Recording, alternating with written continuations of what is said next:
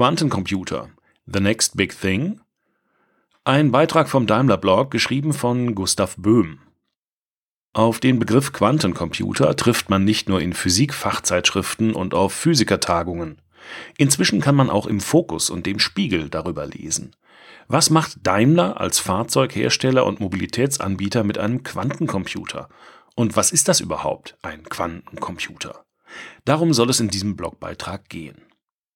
Daimler ist zum Thema Quantencomputing zwei jeweils unabhängige Forschungspartnerschaften mit Google und mit IBM eingegangen. Die beiden Firmen gehören zu den Vorreitern in der Hardware- und Softwareentwicklung dieses neuen Rechnertyps. Die Quantenphysik, nach welcher der Quantencomputer QC arbeitet, ist bereits seit etwa 100 Jahren bekannt. Die quantenphysikalischen Effekte Superposition und Verschränkung Entanglement finden in neueren, jetzt aufkommenden Technologien direkte Anwendung. Sie sind mit einem klassischen Physikverständnis schwer fassbar. Eine dieser Anwendungen ist der Quantencomputer.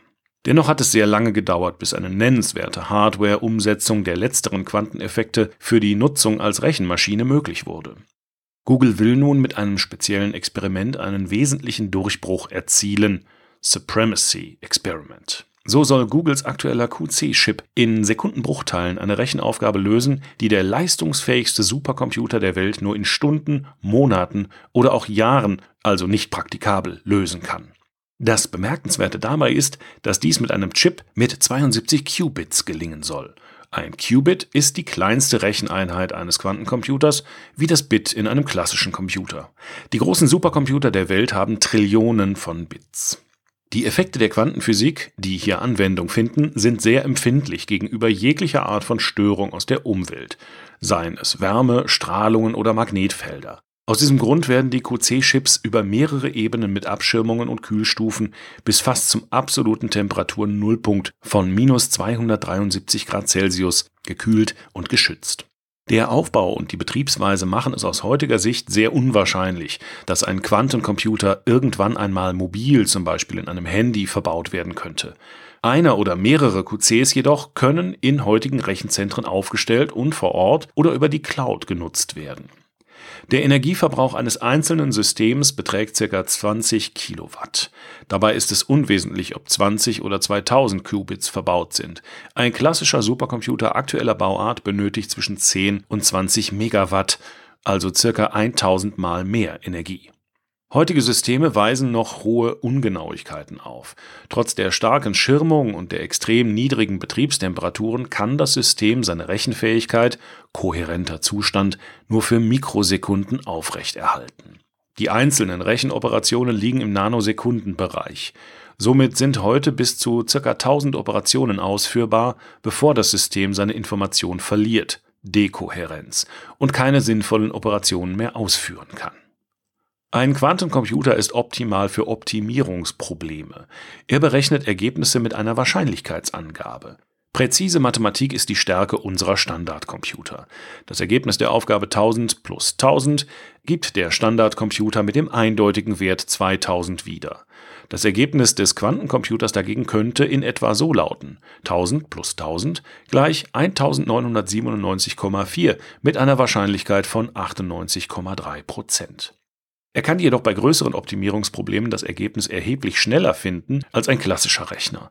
Wir sprechen hier im Extremfall von Unterschieden von einigen Sekunden QC zu einigen Jahrtausenden vom Standardrechner. Aufgrund der jeweiligen Besonderheiten zeichnet es sich ab, dass Quantencomputer im Tandem mit Standardcomputern eingesetzt werden, sodass jedes System seine Stärken einbringen kann.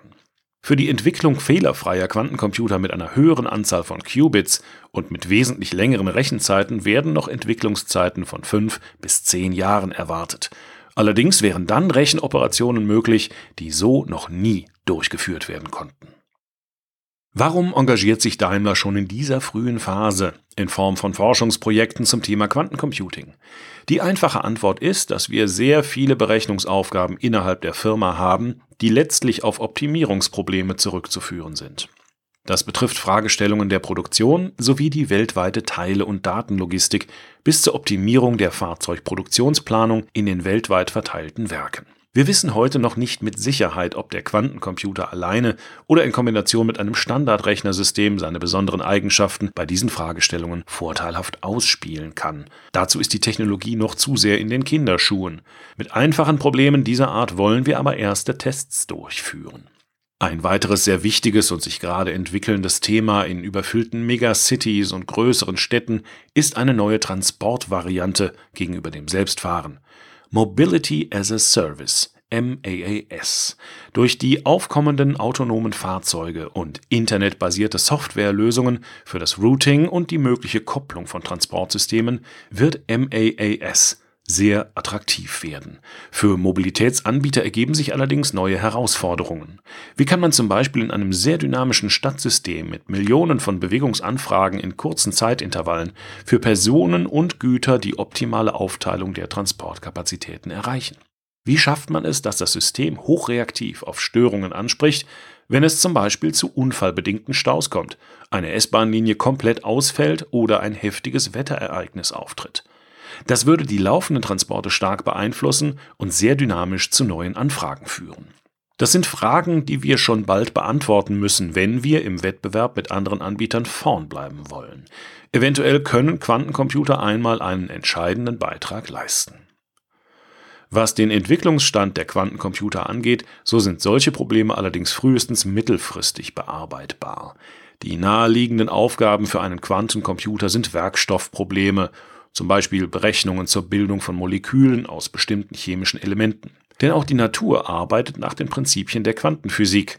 Die beste Möglichkeit, die Natur nachzuahmen bzw. zu simulieren, ist also ein System, welches selbst nach den Prinzipien der Quantenphysik arbeitet. Die Elektromobilität basiert hauptsächlich auf einer gut funktionierenden Zellchemie der Batterien. Vorhersagen über zukünftige Materialien, präzise Simulationsmöglichkeiten zur Batteriezellenchemie, deren Alterungsvorgänge und Leistungsgrenzen sind von großem Interesse für uns. Hier besteht berechtigte Hoffnung, dass QCs in den kommenden Jahren erste Ergebnisse erzielen. Langfristig ist auch künstliche Intelligenz ein Thema für einen QC, zum Beispiel diskutiert man, maschinelles Lernen auf einem QC mit hoher Geschwindigkeit durchzuführen. Wenn Daten das neue Öl als entscheidender Rohstoff für eine funktionierende Wirtschaft sind und diese Daten und deren optimale Verarbeitung zum Beispiel für Mobility as a Service in Zukunft eine entscheidende Rolle spielen werden, dann müssen sich alle Firmen darauf einstellen. Daimler wird diesen Weg ebenfalls gehen, um sich von einem der renommiertesten Fahrzeughersteller zu einem der besten Mobilitätsanbieter zu entwickeln. Strategische Partnerschaften können dabei eine wichtige und beschleunigende Rolle spielen. Wichtig wird, wie man große Datenmengen schnell und zuverlässig verarbeiten kann. Die Raffinerien des neuen Öls sind also keine Chemieanlagen mehr, sondern hocheffiziente Rechenzentren, die gegebenenfalls einmal konventionelle Supercomputer mit der Leistung von Quantencomputern kombinieren. Dazu gehören die passende Software bzw. die Algorithmen, die die Fähigkeiten eines QC erst nutzbar machen. Quantencomputer sind aber so anders in ihrer Arbeitsweise, dass wir davon ausgehen, dass neben der angepassten Software auch die Datenaufbereitung und Bereitstellung in einer besonderen Form erfolgen muss. Und Quantendatenspeicher hätten wir lieber heute als morgen verfügbar. Das muss bei QCs definitiv anders als bisher gelöst werden, und Lösungen dafür werden gerade erst diskutiert. Es gibt mehrere vielversprechende Möglichkeiten, Qubits zu bauen. Die Hardwareentwicklung auf Basis der verschiedenen Ansätze liegt bei den entsprechenden Firmen. Neben den Big Playern Google, IBM, Intel, Microsoft sind noch eine Reihe Startups wie D-Wave, Rigetti und so weiter aktiv. Wir bei Daimler konzentrieren uns auf die Anwendbarkeit für unsere Berechnungen. Wichtig ist uns dabei auch, dass die Hardwarehersteller unsere Bedürfnisse verstehen, uns bei der Umsetzung von unseren spezifischen Fragestellungen in die QC-Sprache unterstützen. Wir sind auch daran interessiert, dass sie an den Hochsprachen arbeiten, die die QCs in einer späteren Phase für die heute ausgebildeten Programmierer nutzbar machen. Denn erst letzteres wird einen schnellen industrieweiten Einsatz ermöglichen.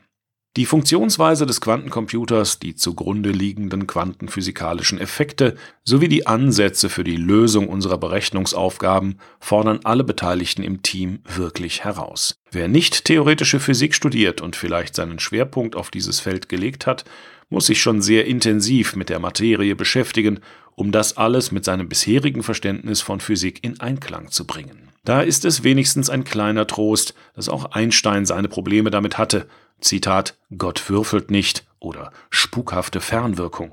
Vieles deutet darauf hin, dass wir hier ein neues Technologiekapitel aufschlagen. Es ist ein wirklich neues Gebiet auf der Schwelle zur Umsetzung. Auf die Frage, was könnte das Next Big Thing in circa fünf bis zehn Jahren sein, hätte das QC-Team aber schon eine Vermutung. Der Beitrag wurde eingelesen von Frank Lindner, Sprecher bei Narando.